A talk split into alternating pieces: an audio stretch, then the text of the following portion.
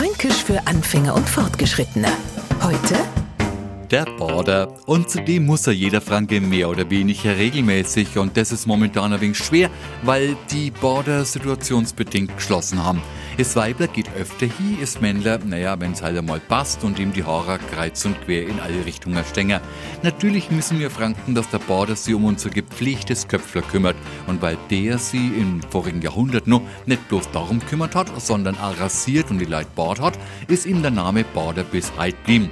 Hören Sie, du meinst da mal wieder zum Bader als zum Bader. Ist nicht gemeint, geh mal zum Baden, du riechst. Nein, damit fordern wir einfach auf, geh mal wieder zum Friseur, wenn es mal wieder geht. Fränkisch für Anfänger und Fortgeschrittene.